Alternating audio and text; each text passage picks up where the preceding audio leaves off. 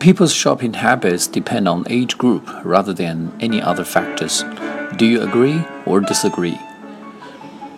I strongly disagree with the statement that age group is the sole decider of people's shopping habits.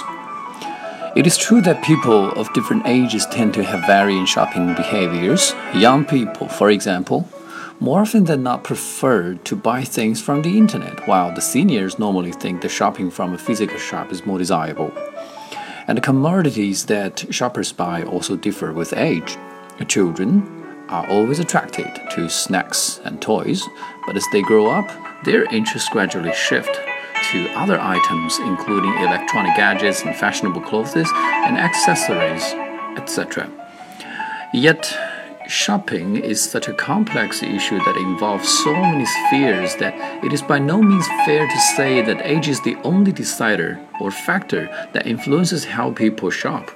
There is a wide range of factors to consider. A ubiquitous cause of people's different buying habits is gender. Walking in a shopping mall, females spend much more time comparing between different shops and talking to the salespersons without feeling a slight sense of boredom. But for most males, it is a torture.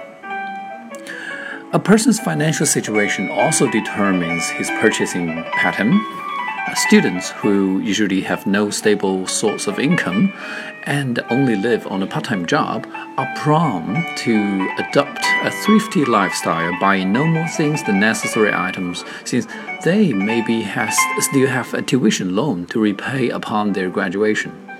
However, those who are well off enough, understandably, do not hesitate when they see things that they desire. Why don't they spoil themselves while they can?